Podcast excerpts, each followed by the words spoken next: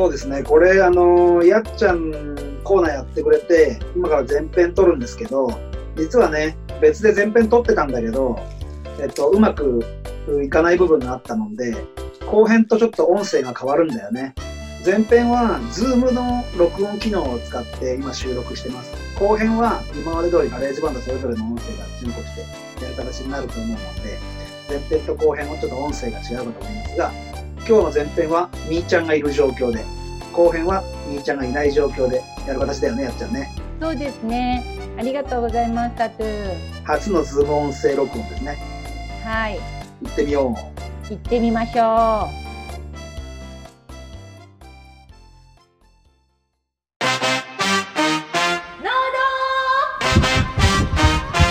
富士山ゴー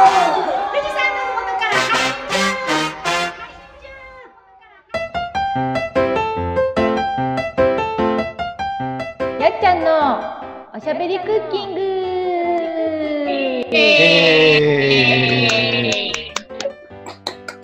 えーこのコーナーは富士宮市で穀物と野菜の料理教室をしたししている私やっちゃんが、えー畑と台所をつなぐというコーナーです。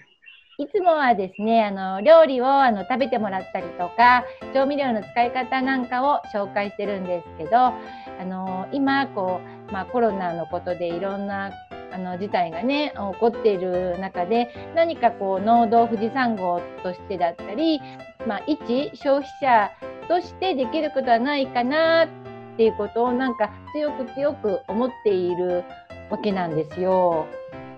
そそれでまあ今日私のコーナーをですねあの、まあ、富士山号のメンバーの状況とかをねあの困ってることなんかを知ってあの消費者としてあのできることとかあとそのピンチをねチャンスに変えるようなこうアイディアがあの出し合えるような場所になればなっていう会になればなっていうような風に今日は思っていてそんな会を、えっと今日はですね、えっと全員参加の座談会形式でやっていきたいと思います。というわけですね、えー私やっちゃんとさてと、むぎちゃんと、いっちゃんと、はいいいちゃんと、はい、かぶった。はい、すいません。被ったよ大ちゃんのえー、6人？で、です。はい、お送りしたいと思います。はーい。えっとね、人数がちょっと多いので、お聞き苦しい点があるかもしれないんですけど、どうぞお許しください。えーでは早速なんですけど、あの、いっちゃんとみーちゃんの現状ってどんな感じ？はーい。牛乳は、今学校が休業中、休校中になってるので、うん。あの、飲用乳が減ってるのと、あと、外食とかそういう産業が動いてないので、だから飲んでもらう牛乳の、牛乳が、牛乳が減ってる。でうん。牛乳って同じものなんだけど、飲用に使われるか、加工用で使われるかで、その行き先が違うだけで、ね、値段が変わってしまう。で加工用になると値段が安くなってしまうので、うん。やっぱりこう飲用乳が減ってしまうと手取りが減ってしまう私たちの収入源にそうつながるので、まだこうこれぐらいになりますっていう明細が届いてないので、うん。どれぐらい減ったかが、その振り分けられる団体から振り分けるところ、うん。団体がこういう結果になりましたよっていうのを送ってくれるんだけど、それが来ないとどれぐらい減ったかがわかんない状態です。うんうんうんそれっていつ頃来るの？どれぐらい遅れてくるの？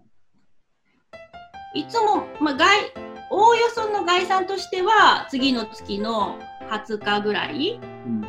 だけどさらに細かい明細はもうちょっと後にならないと。はうんです。割合ってだいたい普段は何何割くらいとか、普段？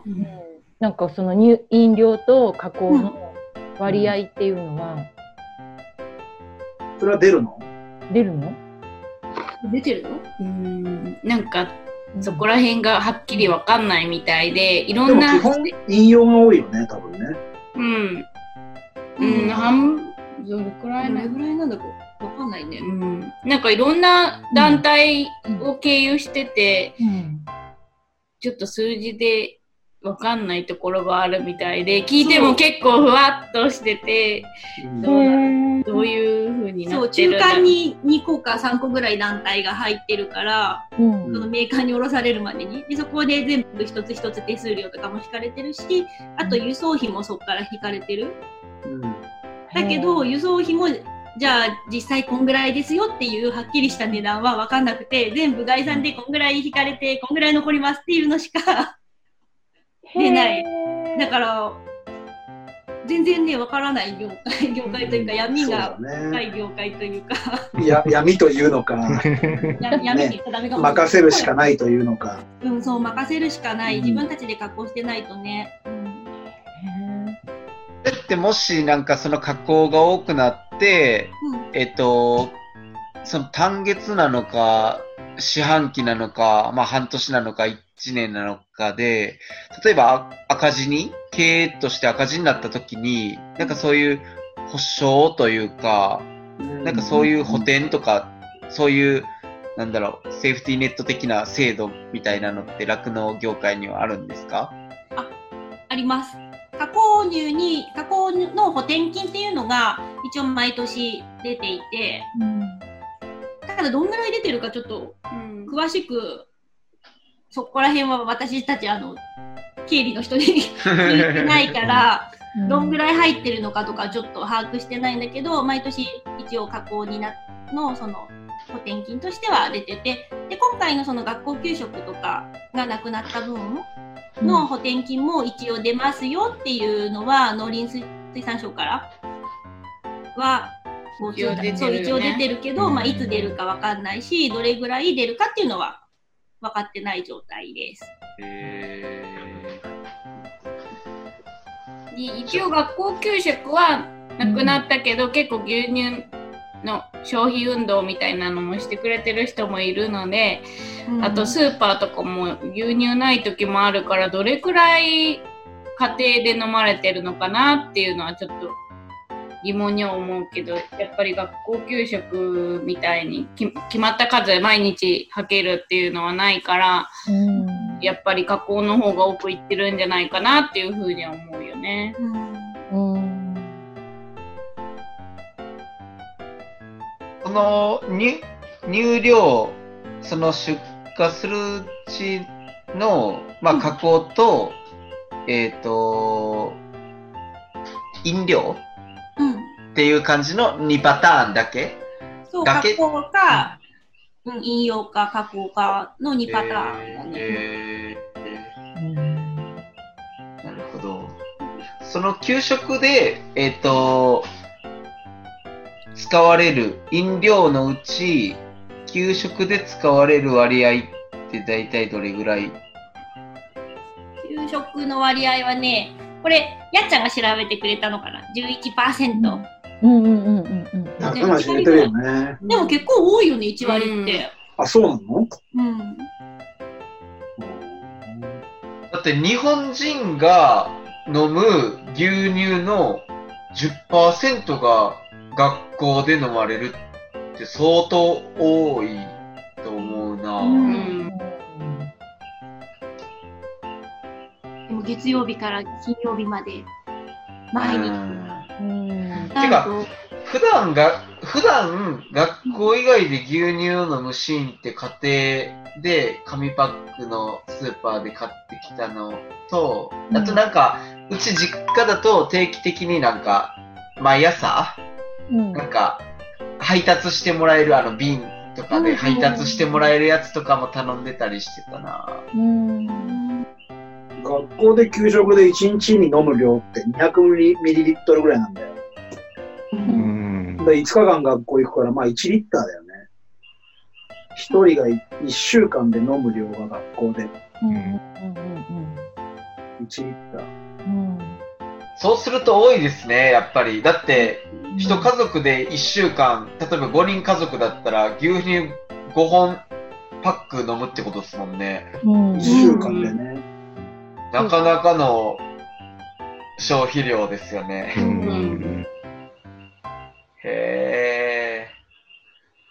そうか、じゃあ学校がなくなると結構減っちゃうってことですね。うんなんかさ牛乳配達ってさ今ほとんどなんかや取ってるとこあるのかな？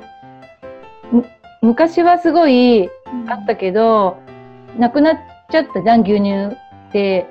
それって多分スーパーとかで紙パックとかで買えるようになってそれであのーこう車運転できるようになったりとか瓶だと重くて持って歩けなかったのが紙パックになって持って歩けるようになったりとかそういうことがいろいろあって多分配達に需要がなくなったのかなって思うんだけどでも今ってさなんかその買い物に、まあ、あんま行っちゃいけない行かない方がいいじゃん。でなんかそのうんとあんまりこう外に、まあ、給食もないわけじゃん。それでいてあの今さプラスチックとかさそういうの良くないっていうほら運動もあるじゃない、うーん、あるある。そうでさプラスチックとか紙パックとかそういうものがさなんかなくなっていく可能性もあるわけじゃんこれから。そうするとまた瓶に戻るかもしれなくてで買い物にもあんまり行っちゃいけないってなるとまたさなんか牛乳配達みたいなのがさこうなんか前やってたんだからうんできるよねみたいな感じにならないかな誰か。なんないでしょ。なんない だけど、その牛乳配達がなくなってるっていうか、減ってるかどうかっていうのも、うん僕はそんな、なんか減ってるイメージはあんまなかったですね。うち牛乳取ってるんだけど、朝毛牛乳の瓶を取ってるさ。減ってないんだ。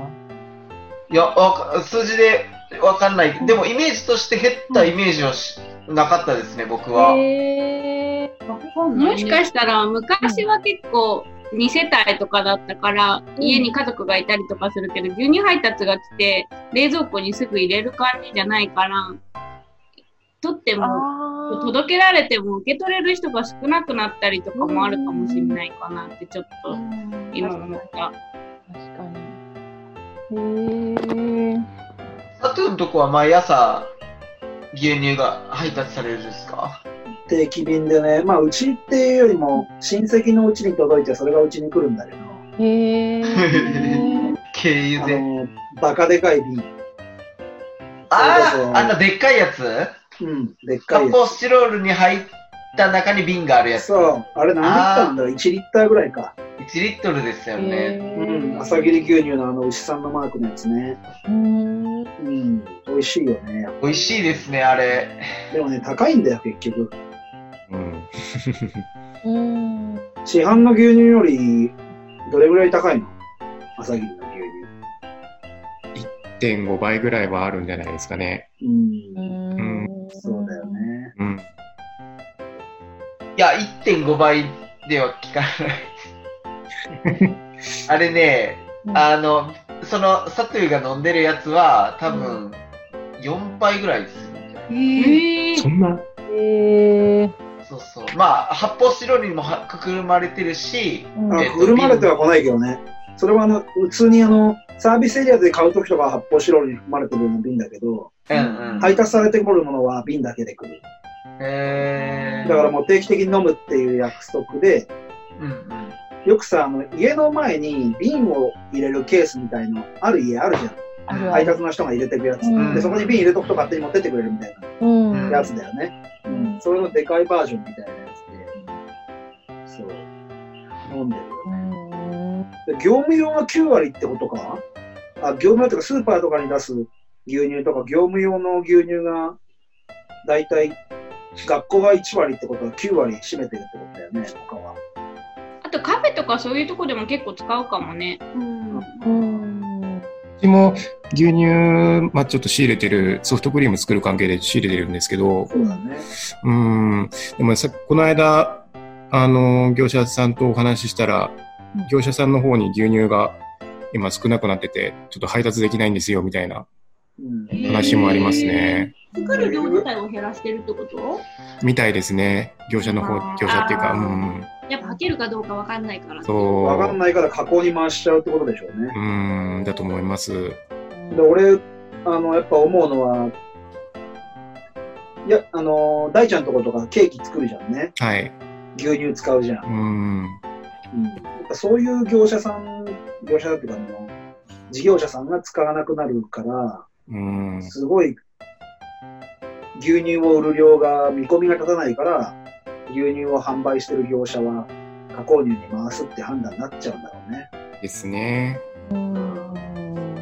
やっぱコロナがあるから、ヨーグルトは売れてるみたいなんだけど、うんなんか、飲んでほしいなって。そうね。免疫力上げるっつってね。うん。なんかあの、今、コロナのあれでダメだけど、この前僕すげえ思ったのは、あの、低温殺菌の牛乳ってすごい普通にスーパーで、なんかスーパーで低温殺菌って書いてるパ紙パックのやつよりも、なんでかその朝霧の方とかで売ってる低温殺菌のやつって美味しく感じるんですよね。なんでかわかんないですけど。で、それをこう、ちょっとあ、こう鍋で温めて飲んだら、すごい甘みもあって美味しいですよ。で、タンパクなんか、質じゃないの？低温殺菌するとさ、分解されないんじゃないっけ？そう、変異しないんですよね。そうだよね。あのー硫化水素が発生しないんですよね。でそれを、その味がいい牛乳を、なんかカフェとかで飲めたらいいのになって、すごい思うんですよね。うんうん例えば、なんか、なんかホットミルクとかってカフェとかで、うん。あるよね、あるよ。うんあるある。でもなんかあんま美味しくないじゃないですか。ホットミルクって難しいんだよね。なんか、加熱するの。うん、あれ、膜に、ミルク、牛乳作ると膜になるのってなんだっけ成物質は。し脂肪？脂肪か。そう、脂肪球が、あの、固ま固まってなっちゃそうだよね。でそれがならないように加熱するとかって言うと、難しかったりするんじゃないっけ？でもなっても美味しいけどね。ああ。美味しいやつは。うん、鮮度なのかな？まあ、いろいろあるんだろうね。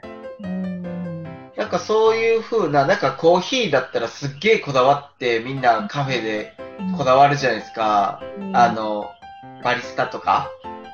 そういう人が。だから牛乳とかもなんか、どこどこの産地の牛乳とか、なんか、北海道産とか、静岡産とか、なんかそういう産地ごとのなんかブランディング化とかも、ちょっと面白いんじゃないかなって思いました。結構ね、産地ごとね、ブランディングはしてるんだよね。あのー富士富士宮はさ、富士の国乳業じゃなくて、丹那牛乳使ってたんだよね。あれ？みっちゃんみっちゃん知ってるらうん。自分中学の時丹那牛乳だったらうん。だんだん牛乳だった。だけど、富士の国乳業にして、富士宮のブランドとして、学校給食に牛乳出そうって今動きになったじゃんね。ん一昨年か。なんかそうやってこう自分の地区の牛乳です、朝霧牛乳ですってなんとかしようとはしてるだよね。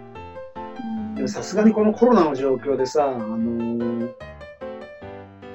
牛給食が止まって1割止まり、で、レストランとかホテルとかも止まって牛乳が全然履けない。ってなると、その牛乳じゃあどうするって言ったらさ、やっぱやっちゃんさっき言ってくれたけどさ、一般市民が配達で定期購入とかで買ってあげるっていうとあれだけど、買っていって産業を支えるしかないんじゃないかなって思うんだよね。なんか、年金の代わりに、牛乳とか特典でつけてほしい。毎日牛乳い。ただけますよ、みたい。な。あ面白い。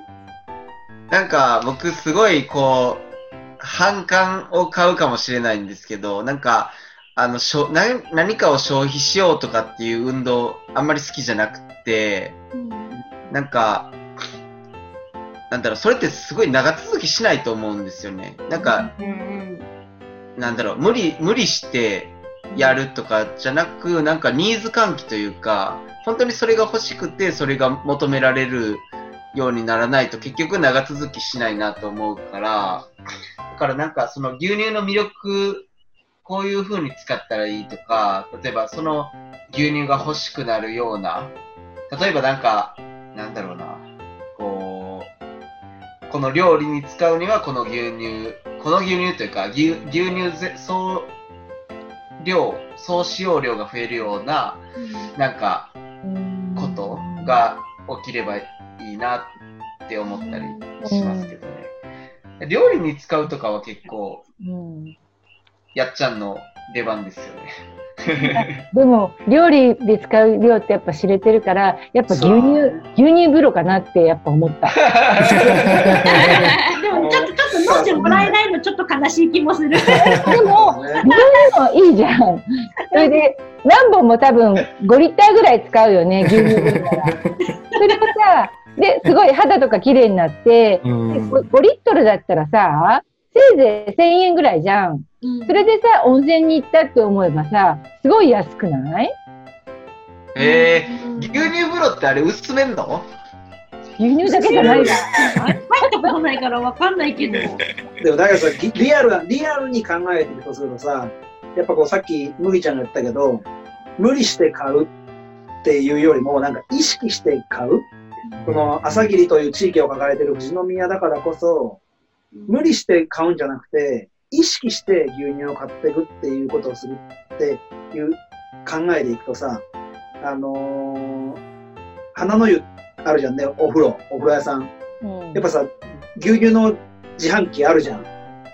うんああいうのがどっかに置けないもんかね、街のどっかにさ、街づくりセンターでもいいしさ、あ朝霧牛乳ってものを抱えてる地域なんだからさ、やっぱそういうのを置けたりとか、あと、あの、竹や竿だけとか焼き芋じゃないけどさ、移動販売でちょっとこう回ってきてさ、今だからこそみんなで意識して買おうとか、うん経済を人が接しない中で、富士宮市として回そうみたいな、それこそみんなが今テイクアウト買おうみたいな意識になってるような感じで意識して買うみたいなことができないもんかね。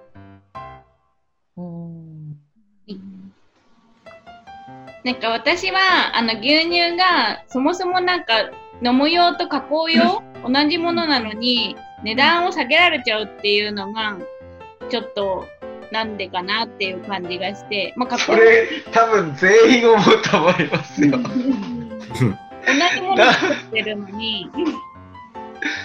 なんで、簡単な話さ、加工するのに人や機械を使うから、そこに回すお金が少なくなる、元に原価に回すお金が低くなるのが当たり前じゃないかなとは俺は思ってたけど。うん。でもそれってさ、そうそう。そうそう。変な。話じゃない。うん。なんかき企業努力で機械を安くするとかなんかそう元の元のさ、元のだって使われるものの値段はさ変わら変えられないっていうか普通は変わらないわけだからその値段に合わせて人件費を抑える工夫とか機械を安くする工夫とかをしなきゃいけないはずなのにそこの負担をなんで生産者側が一番そう思う背負わなきゃいけないの。かなってすごい思う。えなんかただ牛乳はあの生産したらもうほとんど持ってってもらってまなんだろう廃棄するっていうのがすごい多多いわけじゃないからうんだから売ってもらってるっていう思ったら、まあ、ちょっと。価格が低くなっちゃうのはしょうがないかなって思うけど、そこは農業と一緒だと思うよ。うん、なんか。そもそも日本の農作物とかも安すぎちゃうと思う。うんなんかもっとこんなに手塩にかけて作ってて世界でやっぱキュウリとか海外ってキュウリとか食べてもキュウリすごい太くて日本の23倍くらいで味も薄い感じなのにうんなんか質のいいもやっちゃんのいっぱいあるのに。やじゃあこれさ、あの今コロナの状況とかっていうよりさ、あの農業界の闇みたいな話になって いるけど、やっちゃんいい方向性的には。コロナで今の状況とか、こう、新しくクリエイティブにどうしていくみたいな話っていうより、ちょっとあの、酪農界の闇、農業界の闇に、あの、入っていく、入っていくの得意だからそういう闇に。やちゃん止めてくんないと多分ズズズズって入ってくるんだよ。了解、了解。どうどうする？でもさ、なんかさ、思聞いてて思ったけどさ、なんかさ、うん、やっぱこういうピンチの時って、なんかやっぱそういう構造的なさ、うん、ところにやっぱり考えがいくんだなっていうのがすごい、うん、なんかこう、その、どうにも、今、なんとなく回ってるとさ、うまく、あんまりこうそこまで深く考えないでも回っちゃうんだけどだからこういうなんか困ったことが起こるとなんでこういうところってこういうこと変なんだろうとかなんかもっとうまくこういうとこ回んないかなとかなんかだからいっちゃんのところだったらその保証みたいなところはあのまああのねしたいからこうみんなで意見をするにしてもなんかうまくこうさあのもうちょっとこう改善？いろんなところ風通しよくならないかなとかっていうことはなんか意識がいくっていうのはなんかコロナのおかげかなっていう気はしました、うん、それってさ単に人にトゲトゲしくなるとかっていう意味ではなくて、クリエイティブになんか今までの組織を改善していこうっていうことやっちゃう。うん、うん、そうそうそう。だからこうけん建設的にこう要はセンサー性のある議論ってことだよね、うん、そうそうそう。なんかこういうことがないと、うん、こうなかなか改善ってできないのできないものなんだなってなんかちょっと思う、うん、からなんかそうあながちずれてないかなって思いながら聞いてました。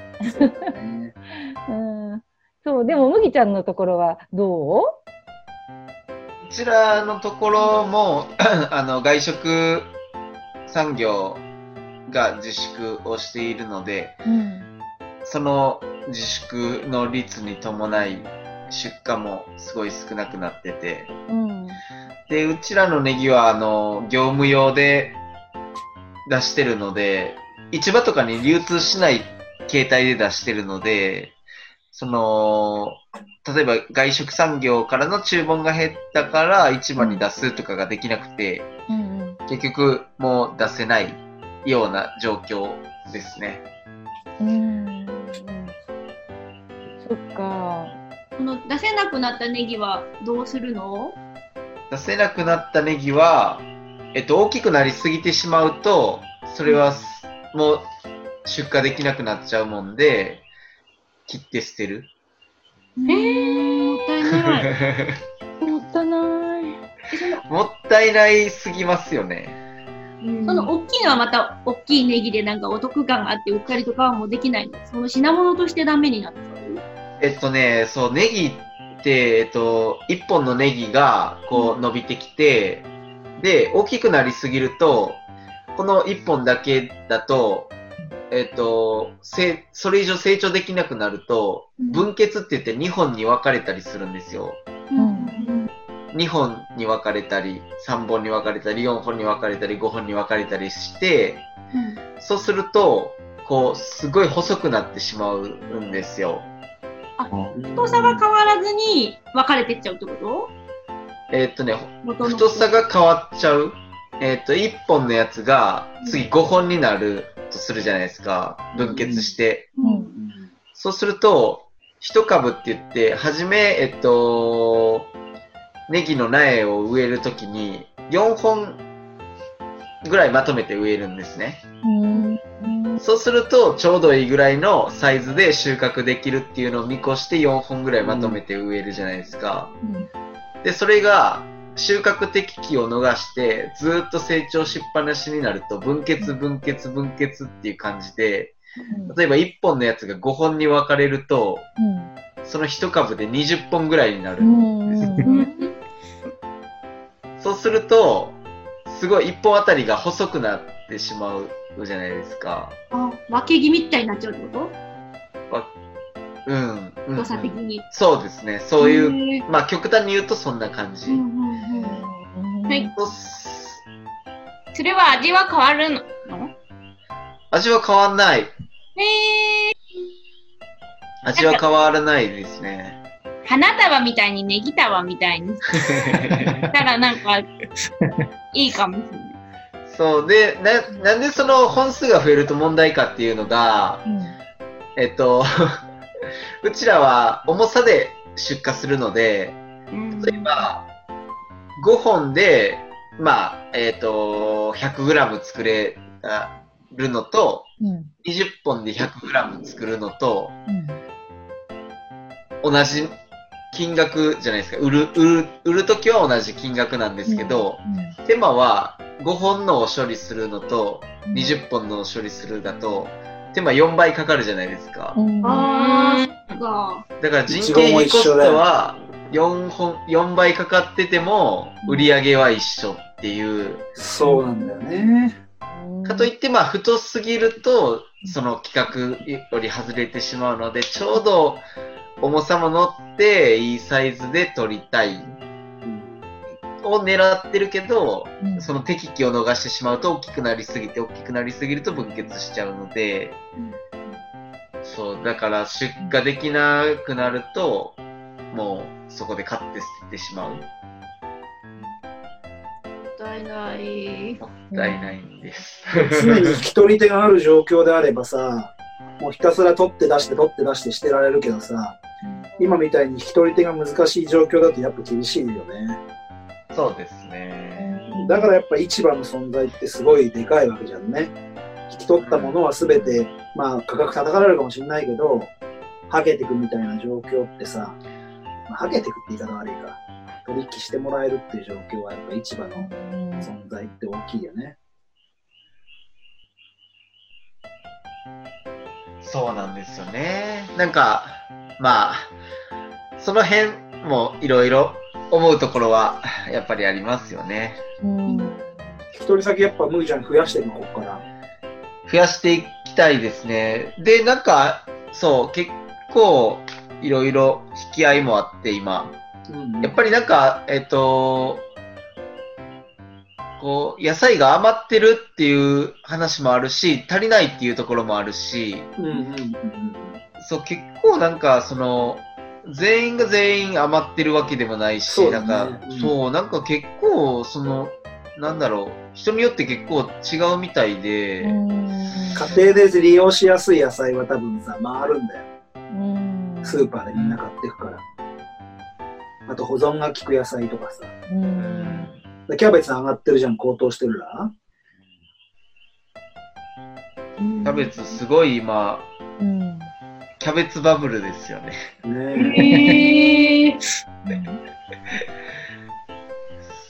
今キャベツ出してる人はウハウハだとえ。思いウハウます、ハだよね。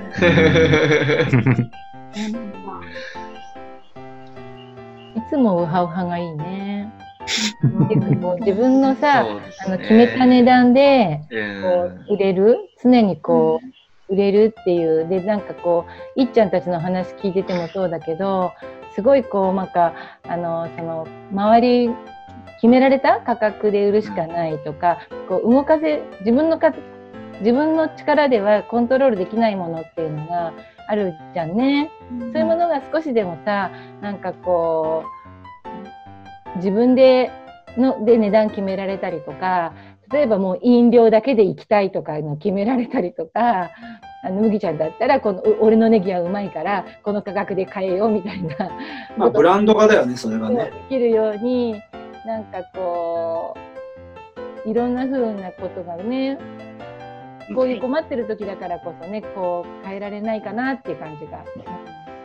いや、こっからす、何？みーちゃんどうぞ。なんか、その、やっぱ、だ日本の農業の生産物とかは質が高いと思ってるから、うん。おも思ってるけど、みんな職人でやっぱり作る方に力を入れてるから、販売の方は難しいと思うから、なんかそこをまとめて、ん農協とかじゃなくって、なんか、その、うまく売っていくように、価値、価値があるんだよって思って言って、もっと食品の値段を底上げしたいって思う。で、俺やっぱね、今、みーちゃんの話聞いて思うけど、その、生産者として都合のいいことも言ってられないじゃん、その、で税に預ければ高く売ってくれるとか、こう自分たちで売れば高く値段つけれるとかじゃなくてさ、やっぱ売り先をたくさんこう作っていくって、やっぱ今仕事してても大事かななんて思っててさ、麦ちゃんとことかさ、これからステイホームなんて言ってる中でさ、テイクアウトとかお弁当とかって伸びていくと俺は勝手に思っていて、で給食だってさ、実際、あのー、学校再開しても、今なんか配膳代出してさ、あの、当番さんが配ってさ、喋、うん、りながら配ってさ、やるけど、そんなことさせられないじゃん、このコロナの状況で。うん、弁当みたいなのを持ってくるとか、弁当注文させるとか、こう、やっていかなきゃいけないことがなった時にさ、麦ちゃん、売り先を作っていくとかっていう中で、弁当屋さんとかなないの？そう、えっとね、たまたまその、給食屋さん？えっと、うん、学校給食じゃなくて、お弁当を作ったりとかしてる給食屋さん。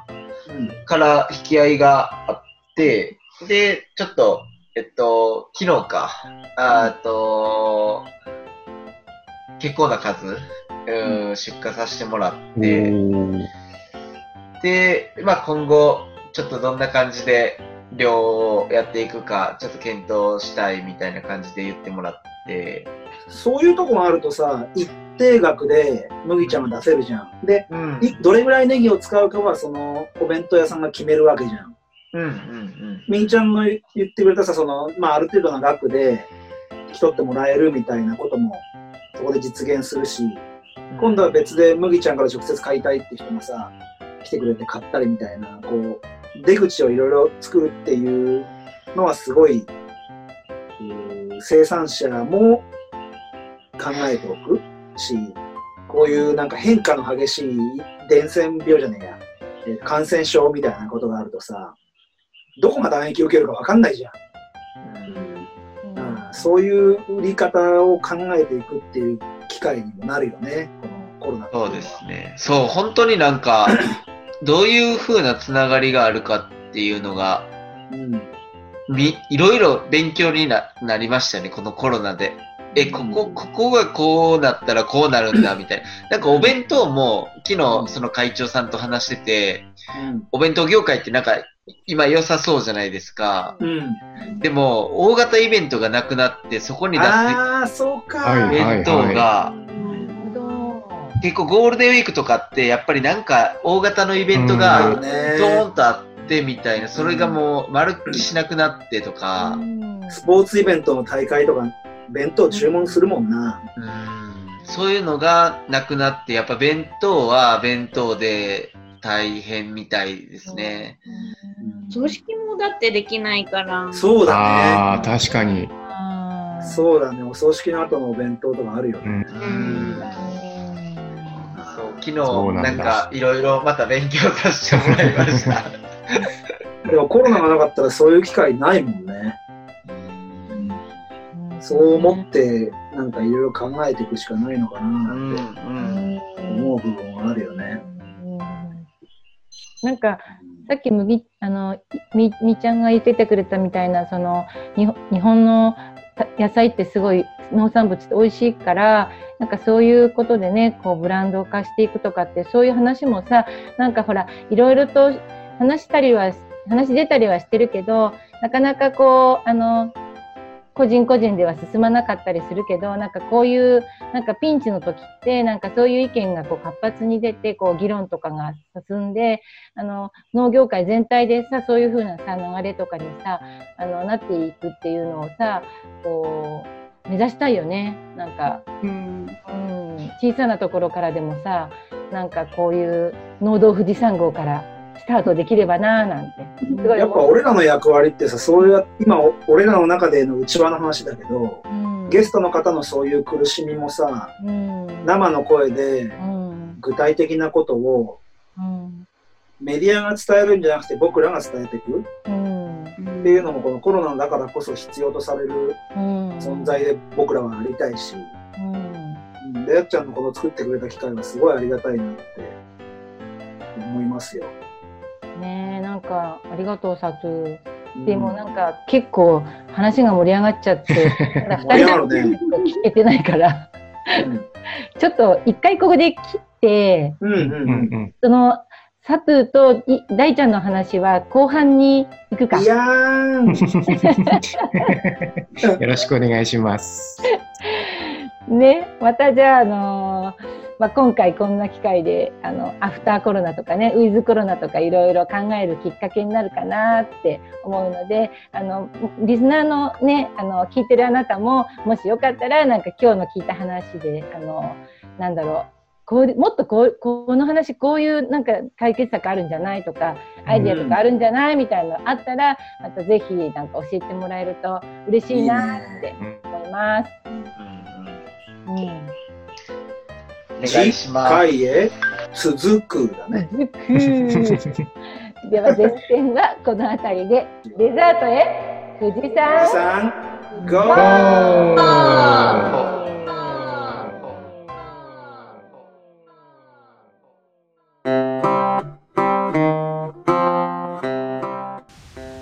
デザートはサトゥがお送りしていきます。ちょっと別撮りで音を入れているんですけど、あの、夜な夜な今毛布をかぶってちょっと AirPods Pro が手に入ったので AirPods Pro で音声をお送りしています。いかがでしょうか？家族が起きないかビクビクしながら収録しておりますのでちょっと音質声の大きさには、え、ご容赦ください。今日 Zoom の音声でしたがいかがだったでしょうか？ノード富士山号としてもいろいろチャレンジしながらやっていますので、ぜひそこら辺も楽しんでいただけると嬉しいです。それでは、えっと、次回の配信収録が少し、えー、間が空いてしまいそうなので、僕の方で申し訳ないんですが、いくつか Twitter の方でお便りいただいているので、ご紹介したいと思います。いつもありがとうございます。鬼おろしさんからメッセージいただいております。オープニングのローカル感が好きです。ホットドッグも富士山が見えるところでキャンプも想像しただけで最高です。英知の村のホームページも拝見しましたがロケーションがすごい。行ってみたいなと Twitter の方でハッシュタグいただいております。鬼おろさんいつもありがとうございます。わざわざ英知の村のホームページまで見ていただいて大ちゃんの方も、えー、連絡しまして、えー、すごく喜んでおります。ぜひ英知の村に何かの機会に大阪とか、え関西の方に帰省しがてらやっていただけたら嬉しいななんて思います。いつもお弁当の蓋のポッドキャスト番組も聞いております。楽しみにしてますので頑張ってください。それから、えー、常連のもう一人、えー、高ピさんからもメッセージいただきました。農業レストラン美味しそうですね。全部地産でできそうなホットドッグは聞いているだけで胃袋に来るこれは実装楽しみいつか食べに行きたいですとお二人とも食べに行きたいってお言葉いただいてすごく大ちゃんも英知の村の英知さんたちもすごく喜ぶんじゃないかなっていうふうに思います。いつも温かいメッセージありがとうございます。あのー、高ピさんはねいろんなツイキャスとかそういうところでもお会いするんですがちょっと Twitter のやり取りでお便りを聞いてから心にあるうちに外に出さないと忘れていく私のポンコツぶりですからねとかって書いていただいて僕もその気持ちすごいわかります。いつも仕事しながらポッドキャスト聞いてるとあのー、お便りしたいなって思いながら後回しになっちゃってあれ？何お便りしようと思ったんだっけなみたいなことがあったりします。聞いてくださってるあなたはどうでしょうか？僕はそんなことがあったりするので、ぜひあの聞いた後に少し時間を作っていただいて、お便りなんかいただけるとすごく嬉しいです。えー、お便り、えー、リスナーの方からのご感想はここまでとなります。ちょっと毛布の中で喋っていて暑くなってきました。家族が起きてこないかヒヤヒヤしながらお送りしていますが、少しだけ、えっ、ー、と、のど富士山号の取り組みのことでお話しさせてください。えっと、まず、前回の放送でも補助金を使って、えー、と、収録の機材をなんてお話がありましたが、やっぱ行政とやり取りをしていくってすごく勉強になるなって思ったんですけど、あのやはりり、えー、非営利団体としての、えー、規約みたいなものを用意しなくてはならないということでいろいろ準備はしたんですが何せまだ半年ちょっとしか、えー、手段として動いていないので規約っていう、まあ、いわゆるルールルールとか約束みたいな部分を作っていく中で少し困惑した部分があったので、えー、補助金の方は、えー、リタイアというかまた考え直して次回の機会にっていうふうに判断しました。それからクラウドファンディングなんですがえっ、ー、とこれまた延期という形にしたいなっていうふうに思いました。補助金をやっていく中でもやはり皆さんからお金をいただいて活動する中で僕たちの準備組織としてやっぱり成熟してない中で皆さんからお金いただいて機材を買ってっていうことではなくて今のこのコロナウイルスの現状の中でメンバーの中でしっかりともう一度組織を固めてから皆さんに支援をしていただく。いろいろあの僕が声をかけた中でも支援をしてくださるって方は何人かいらっしゃったんですが、えー、次の機会に回して今回はやっぱ自分たちの自力を高めていこうというふうな結論に補助金の絡みからも至りましたので本当に2点3点あの僕の判断力のなさで、えー、リスナーの皆さんには、えー、情報がねコロコロ変わったりすることがあって申し訳ないななんていうふうに思うんですが、えー、どっかでまた、えーチャレンジをしていけたらなというふうに思っています。よろしくお願いします。それでは、今回でいよいよ何号目なんですかね ?30 号目まで来たんですかね？そうですね。前回が29だったから、今回が30になるんですかね。第30号目。やっちゃんのコーナーでした。また来週お会いしましょう。また来週へ。富士山、ゴーおやすみなさい